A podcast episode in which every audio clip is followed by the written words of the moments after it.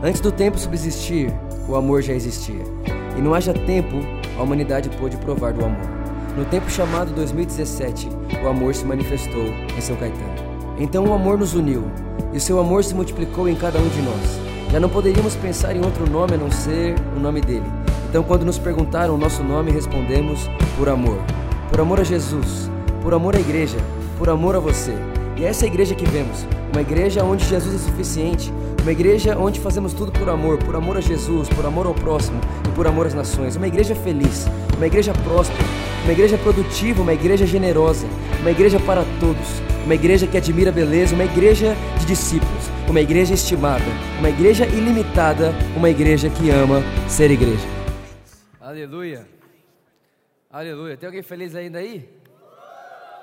Ah, glória a Jesus, obrigado, Pai, por cada uma dessas sementes, por cada coração generoso. É o Senhor quem dá semente a quem semeia e pão ao que come. Nós te agradecemos, porque tudo veio de você, tudo volta para você, tudo sempre foi sobre você. Em nome de Jesus, que haja muita sabedoria para a multiplicação de recursos da sua casa, para que seu reino se expanda em nome de Jesus. Amém. Amém. Irmãos, nós estamos numa série aqui na igreja, né? A igreja que eu vejo. De verdade, quem aqui está achando isso demais? Está fazendo bem, não está? Sim ou não? Não, dá pra, não fica mais claro? Parece que dá uma, uma clareza da, da, da, da, crença, da fé, do que nós cremos, do que nós vemos, né? do para onde nós estamos indo. Então, eu realmente acredito que essa série tem sido é, enfim, uma, uma realidade muito boa, que tem mudado é, muitos conceitos, respondido muitas perguntas de muita gente, então tem sido muito legal. E hoje nós vamos para mais uma, né, é, mais uma realidade, mais uma das palavras. Eu já contei para vocês que antes de escrever tudo isso, eu me retirei, fiquei sozinho um tempo, é, só pensando em palavras-chave que eu não queria ver uma igreja sem isso. É, o que, que eu acredito ser uma igreja realmente cristocêntrica e o que uma igreja onde Jesus é exaltado precisa ter. Então eu comecei a rabiscar palavras, né? Então nós falamos sobre a suficiência de Jesus, uma igreja por amor, uma igreja feliz, uma igreja próspera, uma igreja produtiva, uma igreja generosa. E hoje eu quero falar com vocês sobre uma igreja para todos. Olha para quem está do seu lado e fala: Eu vejo uma igreja para todos. Para isso, abra sua Bíblia comigo em Jeremias 23. Jeremias, capítulo 23. Jeremias capítulo 23, nós vamos ler a partir do versículo 1.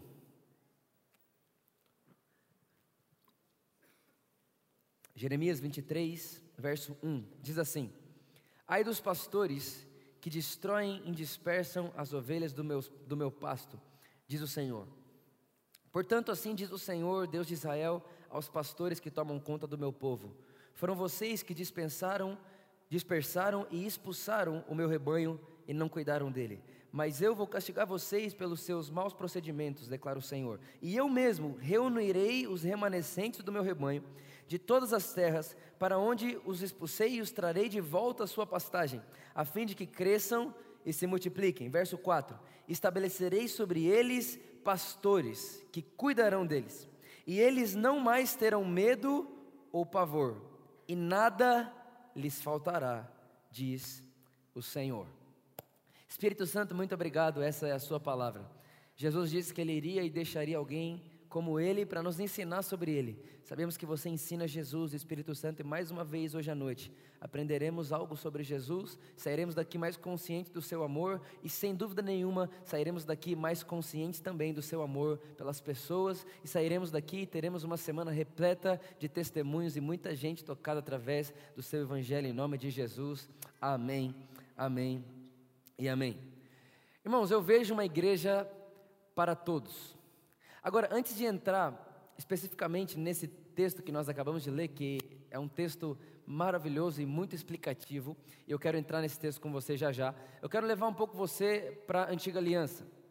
É, uma das diferenças mais claras entre a, antiga aliança e a nova é que na antiga aliança nem todos, nem todos eram sacerdotes. O que é um sacerdote? Só para mim situar você. Sacerdote é quem ministra a Deus e o povo. Certo?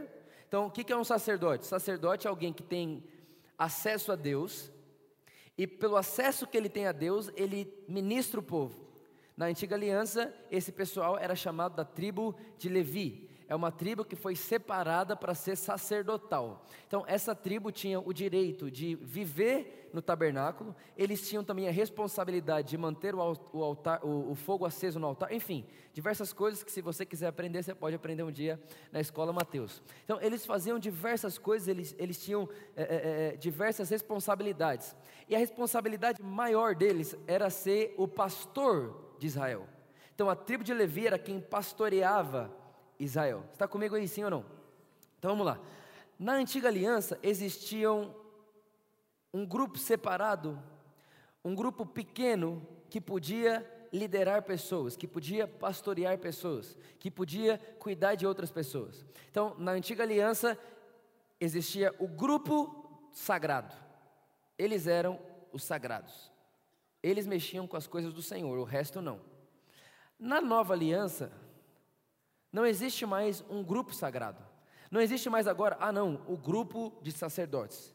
Não existe mais agora o grupo que foi separado para o Senhor e só eles podem ser sacerdotes. Na nova aliança, a Bíblia vai dizer que todos nós somos sacerdotes.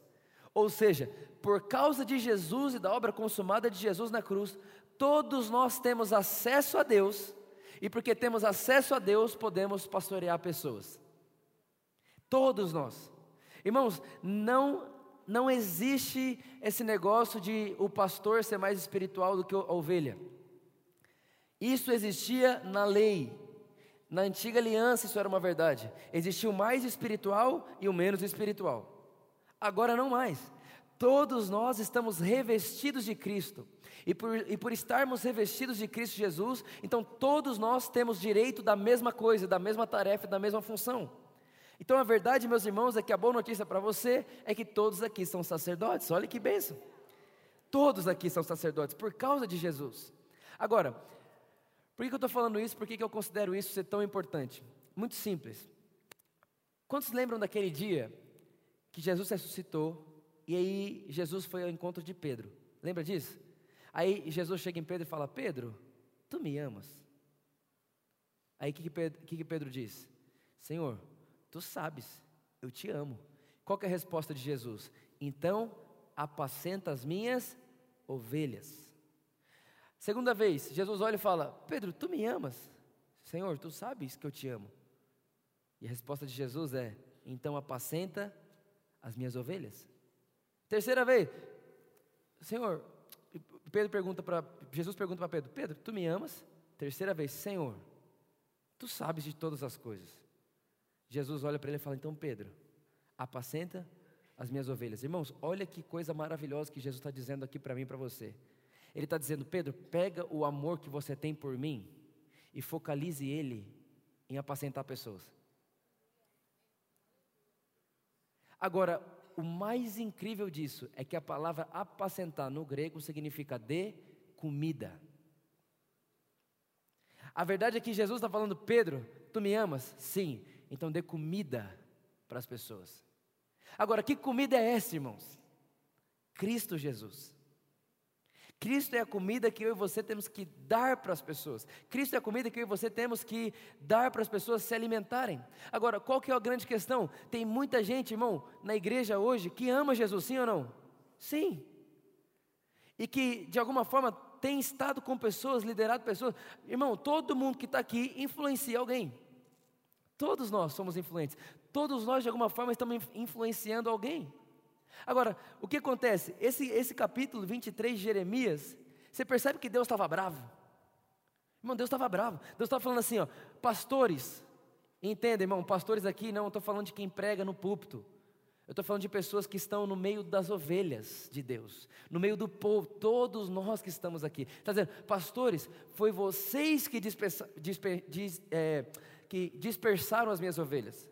Não fui eu, foram vocês.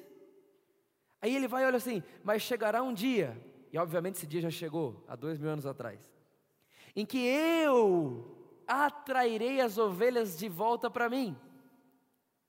E quando eu atrair as ovelhas de volta para mim, eu levantarei pastores Mas que tipo de pastor é esse?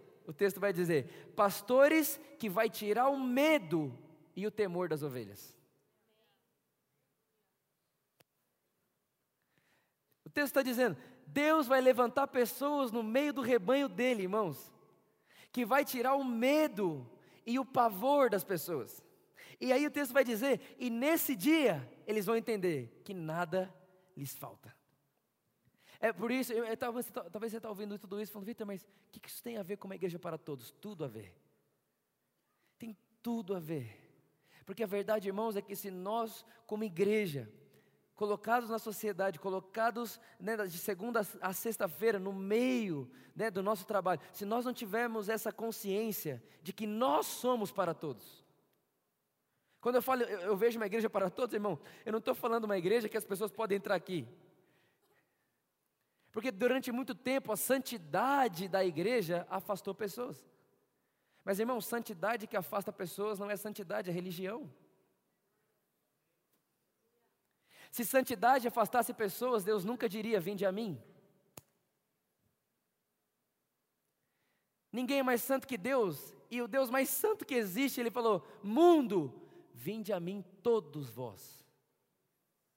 E aqueles que vierem a mim, de forma nenhuma lançarei fora. Irmão, presta atenção no que eu estou querendo dizer para você. Durante muito tempo, a, a, a, santidade evangélica, você sabe o que eu estou falando? Talvez você está aqui e está. Não, mas Vitor, não, não conheço isso. Ótimo. Que bom que não. Mas a santidade evangélica acabou afastando as pessoas. Afastou as pessoas da gente, afastou as pessoas uns dos outros. E pior, nós, como representantes de Jesus, afastamos as pessoas de Jesus. Quem está entendendo o que eu estou falando aqui hoje? Agora, irmãos, eu vejo uma igreja de pastores que tiram o medo do povo e o pavor do povo.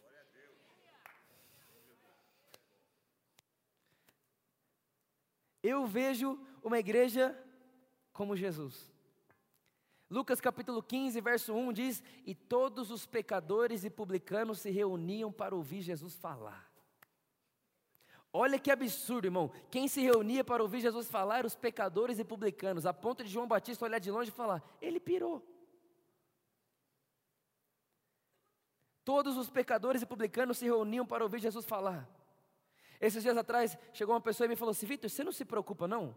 Aí o pessoal está tudo falando, a igreja é por amor, a igreja é para qualquer pessoa, vai todo mundo, vai pecador, vai quem não. Enfim, não vou nem falar os que falam. Eu falei assim: que nada, estou feliz. Porque é sinal que Jesus está lá. Porque a Bíblia diz que onde Jesus estava tinha publicano e pecador, ou seja, todo mundo estava lá. Só quem não queria entrar, não vou nem falar quem era.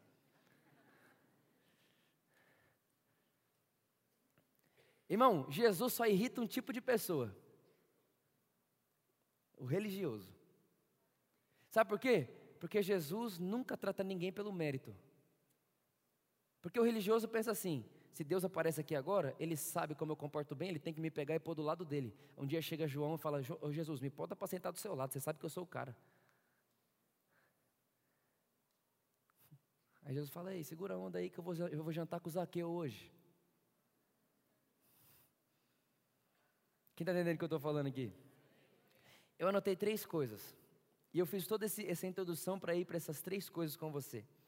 Três coisas que eu acredito serem essenciais se nós queremos ser uma igreja para todos. Três coisas, meus irmãos, que precisam estar na nossa consciência o tempo inteiro, dia e noite, noite e dia, dia e noite, noite e dia. Quem quer saber as três coisas? A primeira, fala para quem está do seu lado assim, ó, solte as pedras. Não, fala, fala de novo, fala, solte as pedras.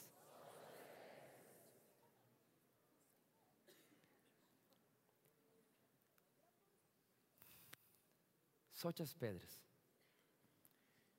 Presta atenção nisso. Um dia Jesus, presta atenção nisso. Jesus, irmãos, está escrevendo na areia. Todo mundo aqui já ouviu essa história, mas escute o que eu vou te falar aqui. Jesus está escrevendo na areia, assim, ó. Está lá ajoelhado assim, escrevendo na areia. Aí a Bíblia diz que os judeus, eles pegaram uma mulher no ato de adultério. Vale lembrar você que pegar no ato é pegar no ato. Não é que ficaram sabendo, não é que mandaram uma foto, não, pegaram no ato. Tiraram ela do ato e levaram ela para Jesus. Mas pensa, a religião é tão má, por que, por que levaram só a mulher? E quem sabe o homem não era um deles. A religião é isso, irmão. A capa é boa. Aí pensa, eles tiram a mulher e levam para Jesus.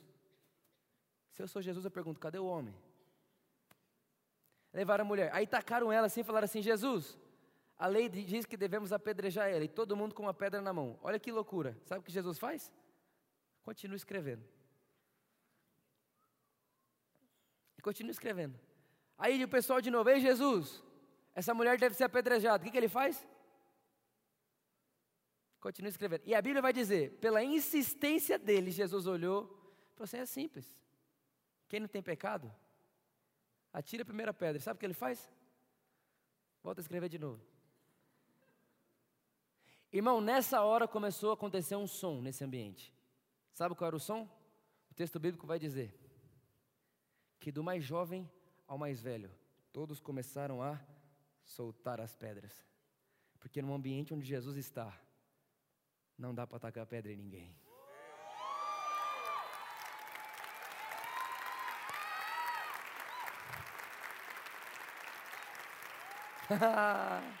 é muito bom, né?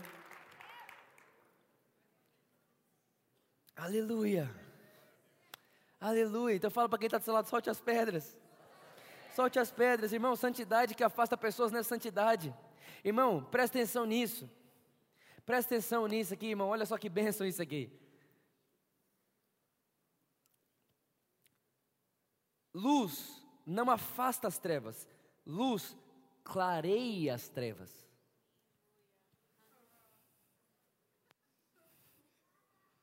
Ah, não, eu sou a luz do mundo. Aí todo mundo some perto de você.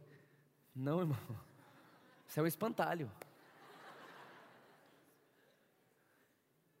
Eu sou a luz do mundo, então eu vou clarear qualquer pessoa que me tocar. Eu sou a luz do mundo, então eu vou salgar. Eu sou o sal da terra, né? Então eu vou salgar qualquer pessoa que me tocar. Ah, mas eu, eu sou a, a diferença. Eu sou, eu sou Deus na terra. Eu sou Cristo na terra. Ótimo. Cristo nunca fugiu de ninguém, ninguém nunca fugiu dele. Pelo contrário, ele sempre perseguia as pessoas por amor. Essa é uma igreja para todos e todos os pecadores e publicanos se reuniam para ouvir Jesus falar. Irmão, você quer ouvir uma coisa aqui? Quer? Então tá, então toma essa aqui. Anota essa, esquece nunca mais. Um dia chega um jovem rico em Jesus. Um jovem rico. Jesus, o que eu faço para herdar a vida eterna? Jesus olha para ele e fala: cumpre a lei. Aí alguém fala, Vitor, por que Jesus falou para ele cumprir a lei? Para ele saber que ele não cumpre e que ele precisa de um Salvador. Aí sabe o que o jovem rico fala, o jovem rico fala na cara de Jesus? Essa eu já cumpro. Ah, mas o que, que você cumpre? Ei, irmão, imagina, o jovem rico começa a pregar para Deus. Não, eu obedeço aos meus pais, ok? Irmão, a religião ela é tão maluca que tem gente querendo pregar para Jesus. Tem gente que está querendo ensinar que ficar com certo tipo de pessoa para Jesus é errado. Tem gente querendo falar para Jesus quem ele deve salvar ou não. A religião é tão maluca que tem gente querendo olhar no rosto de Jesus e falar: Não, Jesus, isso aí eu já faço, você deveria fazer também, não se junta com essa gentalha. Irmão, um jovem que só tinha amor ao dinheiro, mais nada, mas porque tinha uma capa religiosa, querendo ensinar Jesus a viver, irmão.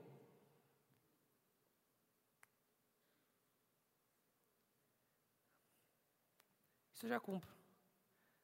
Eu imagino, imagino, imagina a mente de Jesus. Uhum. Então vamos fazer. Irmão, qual que é o primeiro mandamento? É ame a Deus de todo o seu coração e não tem outro Deus. Era esse. Jesus, Jesus falou o que para ele? Meu filho, aqui, o primeiro você não cumpre. Quer ver como você não cumpre? Pega todo o seu dinheiro, dá para o pobre, depois vem e me segue. Ele vai embora triste, por quê? Porque o primeiro mandamento é não tem outro Deus, ele já não cumpria, porque ele tinha, mamão era o Deus dele. Ele vai embora triste. Esse é um capítulo. Adivinha qual é o próximo? Você acha que é à toa ser o próximo? Quem que acha que tem alguma coincidência na Bíblia? O próximo capítulo é Zaqueu. Primeiro, o jovem rico aparece com cheio de justiça própria, Deus dá a lei para ele, ele vai embora triste. Ah, chateado. Aí no próximo, irmão, Jesus está pregando para uma multidão. Aí um homem chamado Zaqueu, que a Bíblia vai dizer que era o chefe, o chefe dos publicanos. Se publicano era odiado, imagina o chefe. E pior, irmão, era baixinho, corrupto.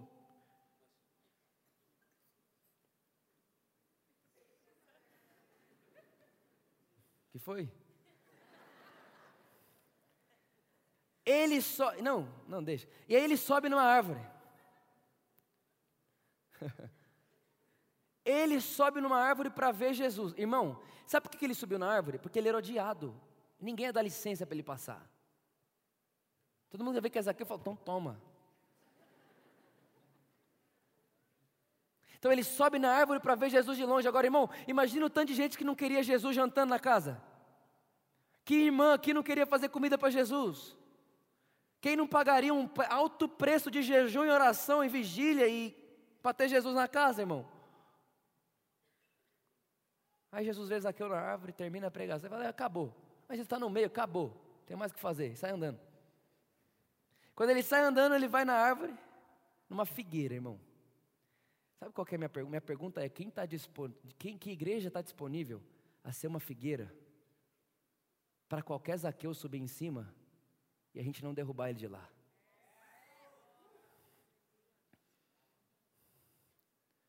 Eu só quero ser a figueira, irmão. Um lugar seguro para qualquer pessoa subir e ver Jesus pregar.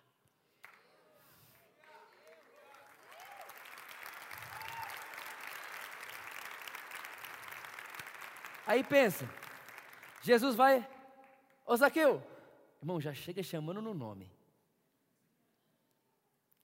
Zaqueu, desce daí, que hoje eu vou comer com você. Irmão, na nossa cabeça, comer com alguém é comer com alguém. Para o judeu, eu estive lá em Israel ano passado, para o judeu, chamar para jantar é chamar para ser amigo. Quem convidou Zaqueu para amizade foi Jesus e não Zaqueu, porque nem para convidar Jesus para ser amigo nós serve, irmão. Quem chamou ele foi nós. Foi ele que chamou nós, não nós que chamou ele. Quem chamou foi Jesus Zaqueu para amizade, não Zaqueu. Eu vou jantar na sua casa hoje. Zaqueu, imagina a religião. O quê? Eu estou pagando o maior preço para esse cara me notar. Eu queria muito que ele fosse na minha casa. E ele vai comer com esse cara. Agora não se esqueça que um capítulo antes era o jovem, o jovem rico, cheio de orgulho, cheio de justiça própria. O que, que aconteceu com ele? Ele foi embora triste e foi transformado? Porque a lei não tem poder de transformar ninguém. Agora no próximo capítulo, Jesus vai para a casa de Zaqueu, irmão. Aí ele vai para a casa de Zaqueu, senta lá na mesa de Zaqueu. A Bíblia não diz nada, que Jesus falou nada para ele. Mas eu imagino Jesus sentado na mesa de Zaqueu e Zaqueu olhando, meu Deus do céu, quem que é esse cara? Esse cara é muito bom. Esse cara é muito amoroso. Ele, eu não mereço que ele esteja aqui. Será que ele não sabe o que eu faço? Será que ele não sabe quem eu sou? Será que ele não sabe que eu sou o cara mais odiado desse lugar? Meu Deus do céu, o que ele está fazendo aqui? Meu Deus do céu. Irmão, Jesus só comendo. De repente ele, Jesus, seguinte. O que o outro, o que a lei não foi capaz de fazer o outro fazer, dá seu dinheiro para os pobres. A presença de Jesus fez aquilo levantar e falar: tudo que eu roubei vou devolver quatro vezes mais e o resto eu vou dar para o pobre.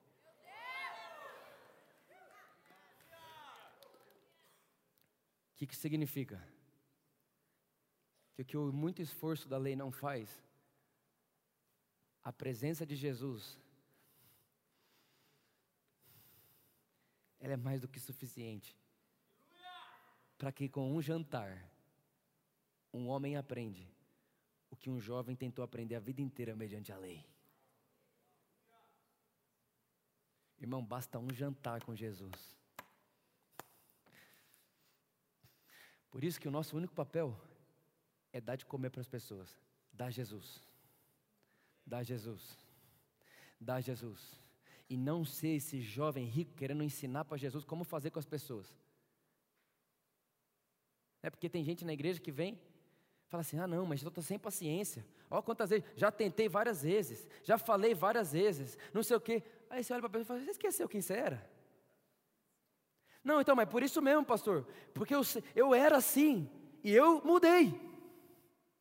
E eu sei que se ela quiser, ela muda também. Mas já tentei três vezes, não muda nunca isso aí. Eu assim, ah, então foi você que mudou você? Não foi Jesus que te transformou, não? Não foi Jesus que foi você que se transformou então. Pelo amor de Deus, irmãos. Imagina só, eu pego um bebê aqui agora, um bebê que acabou de nascer, eu pego ele no colo, eu falo para ele assim, ó, você vai ter que ter barba agora. Irmão, nenê com barba é monstro.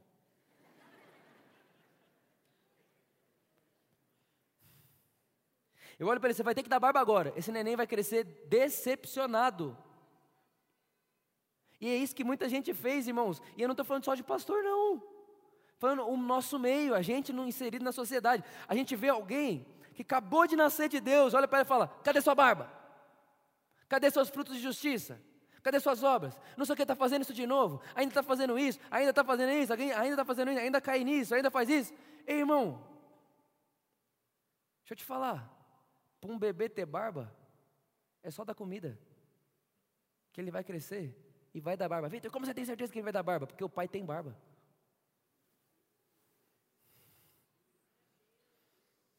Irmão, para filho de Deus, é só dar comida. Que enquanto ele cresce, você vai começar a ver nele o que você só poderia ver em Deus. Eu estou sentindo que vocês estão muito quietos hoje. Fala amém.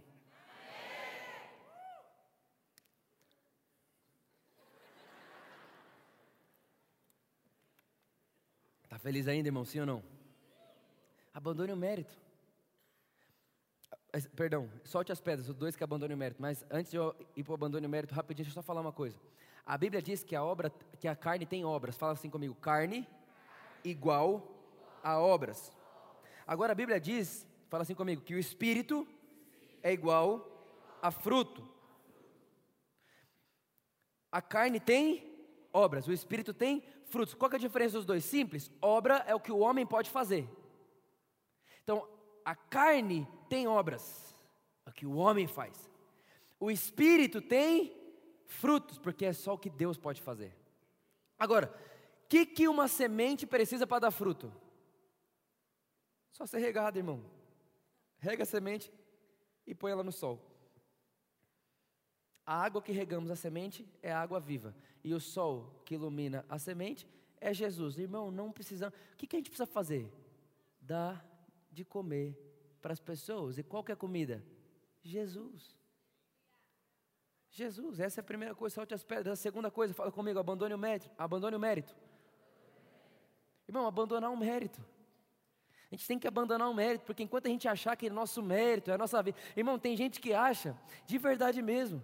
Quantas vezes, irmão, eu já não terminei de pregar numa igreja aí por aí, ao redor, ao redor do Brasil, e aí as pessoas, Vitor, me conta como é que é, como que fez para você, né? Como que é para você pregar, como que é, o que, que você fez para você tão novo começar a pregar e tal. Eu fico olhando assim, gente, e o pior, que quando eu conto meu testemunho, às vezes, que eu conto, que é difícil, mas eu conto que, irmão, eu era tão fissurado em agradar a Deus que eu orava oito horas por dia. Cronometrado, viu? Eu dava play assim, ó. Puf, rabachacatarabadabaraba. Aí alguém falava em português comigo, eu pausava. Oi. Ah, tá bom, então. Fissurado. Só que tinha uma coisa, irmão. Quando eu orava às oito horas, eu não estava feliz. Porque vinha uma voz na minha mente e falava, por que não hora dez? Então a verdade, irmão, é que eu sempre acordava determinado e ia sempre dormir triste. Porque a lei não é, é, não, não, é, não, não funciona. Só que aí quando eu conto isso, ah, meu Deus do céu, aí eu vou jantar com, com as pessoas. Ah, Vitor, agora eu entendi por que você faz tudo isso. Você orava oito horas por dia, pô. Você não ouviu o que eu preguei. Eu não era feliz fazendo aquilo. Diante de Deus eu me senti um lixo, diante dos outros eu me senti o máximo. Irmão, isso que a religião faz. Diante das pessoas você tem um peito gigante. Diante de Deus você só fica de cabeça baixa. Porque você sabe, eu podia ter orado dez. Eu podia ter dado dez vezes mais, eu podia ter feito mais, eu podia. E diante das pessoas, ah, eu sou o orador dos oradores. Você ora quanto tempo? Eu oro oito. E diante de Deus, ai, Senhor, misericórdia, misericórdia, misericórdia. Irmão, eu só estou aqui agora por causa da graça de Deus. A mesma graça que mudou minha vida é a que muda a sua. A mesma obra da cruz que me abençoou é a obra que abençoa você. A mesma obra que me lava é a obra que lava você. A mesma obra que me purifica é a obra que purifica você. E o autor de Hebreus, de uma forma genial, ele olha para mim para você e diz assim: Olha, o sangue de Jesus derramado de uma vez por todas é poderoso para aperfeiçoar para sempre os que estão sendo santificados. Eu vou traduzir, que você não entendeu, essa é para dar aleluia com a cadeira na mão. A Bíblia está dizendo para mim e para você, irmão, que uma vez, uma gota do sangue de Jesus em alguém, uma gota do sangue de Jesus em alguém, é poderoso, é suficiente para aperfeiçoar essa pessoa até quando? Para sempre. Ou seja, irmão, quando alguém crê e confessa em Jesus, nunca mais trate essa pessoa como se ela já não fosse perfeita.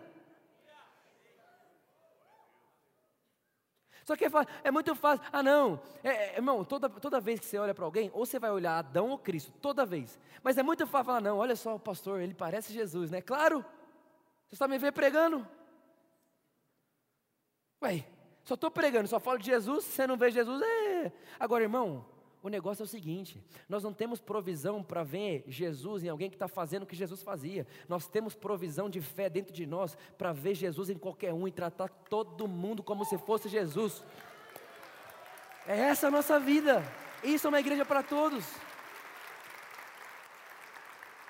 Perguntaram para mim assim, Vitor, por que, que quando você prega parece que você só prega para justo? Eu falei,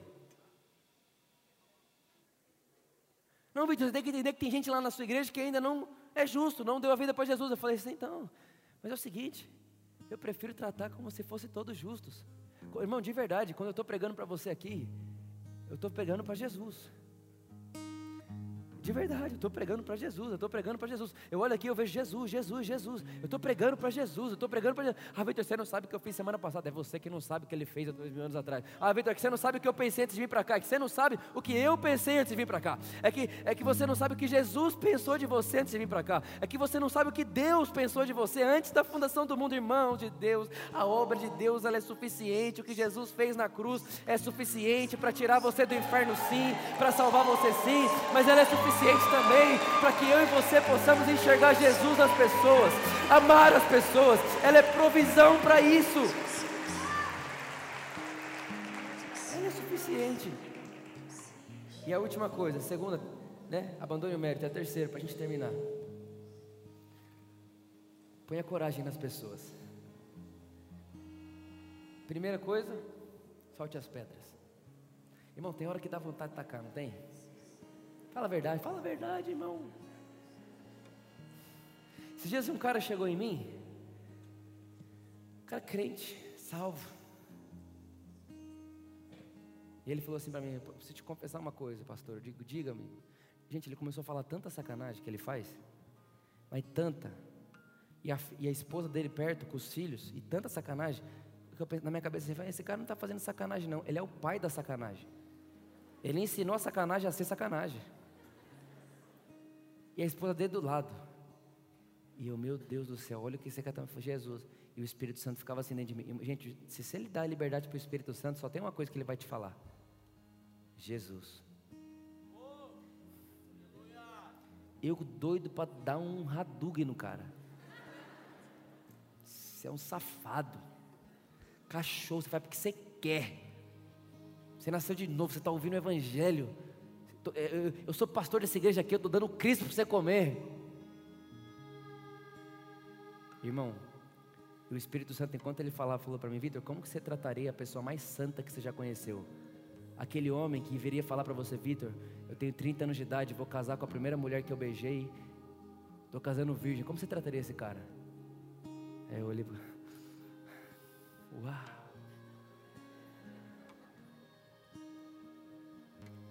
Irmão, Adão morreu. O Adão do Vitor morreu.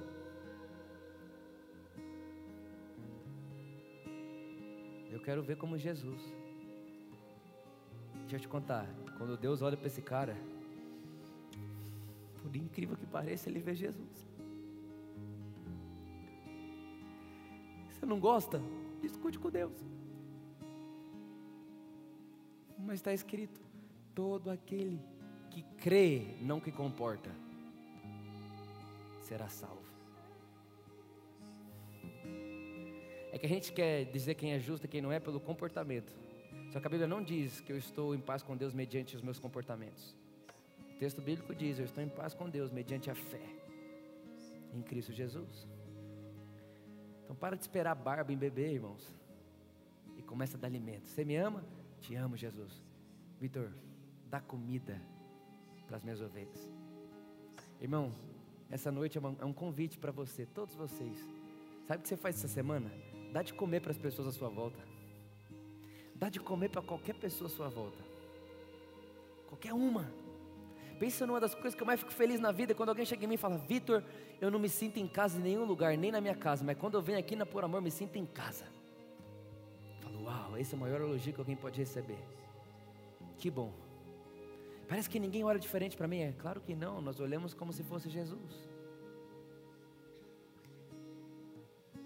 Quem está comigo aqui hoje? Quem vê essa igreja junto comigo?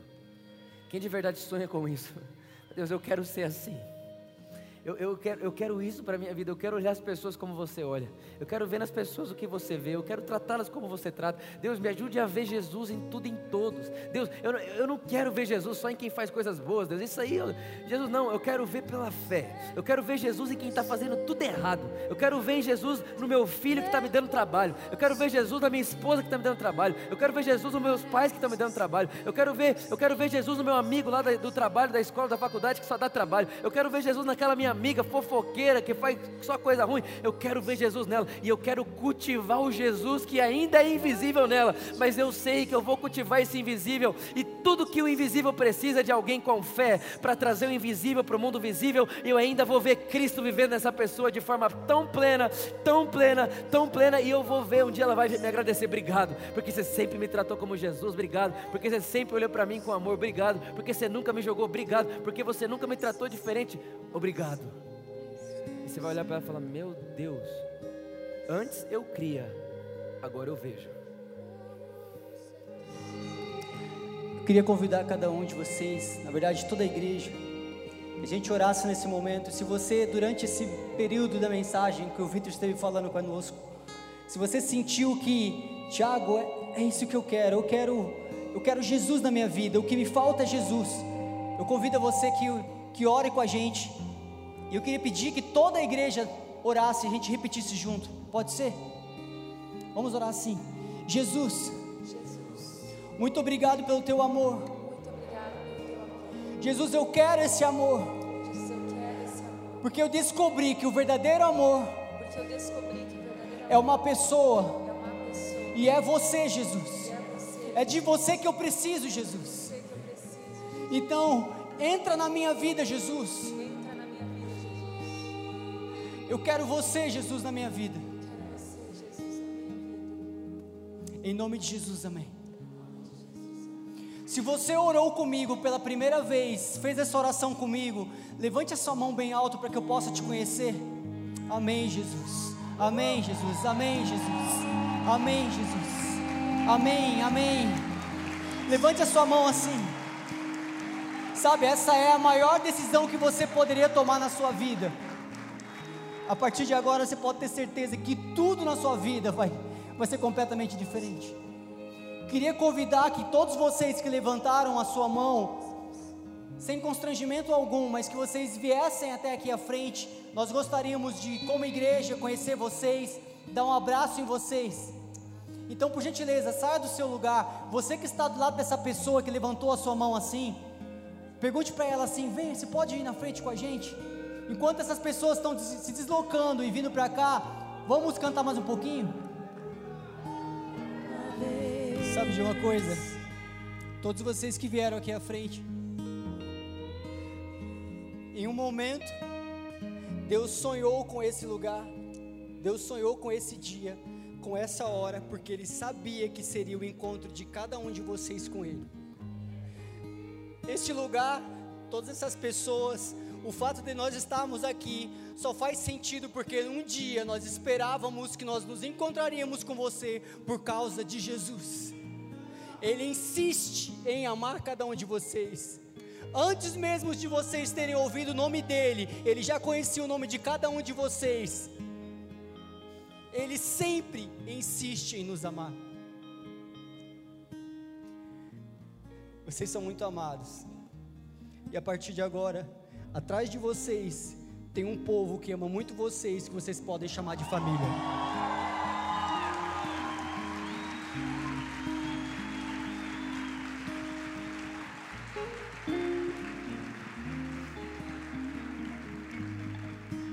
Nós queremos dar um presente para cada um de vocês e conhecer vocês melhor. Ali o Daniel que está fazendo um gesto assim, vocês podem acompanhar ele. Todos vocês que levantaram a mão, vocês podem acompanhar ele, que ele vai dar um abraço em vocês, vai dar um presente para cada um de vocês e só lembrar o quanto vocês são amados. Vamos cantar mais um pouquinho.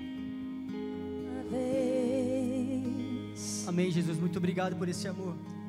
Espírito Santo de Deus nos faz lembrar todos os dias o quanto nós somos amados, o quanto esse amor insiste em nos perseguir.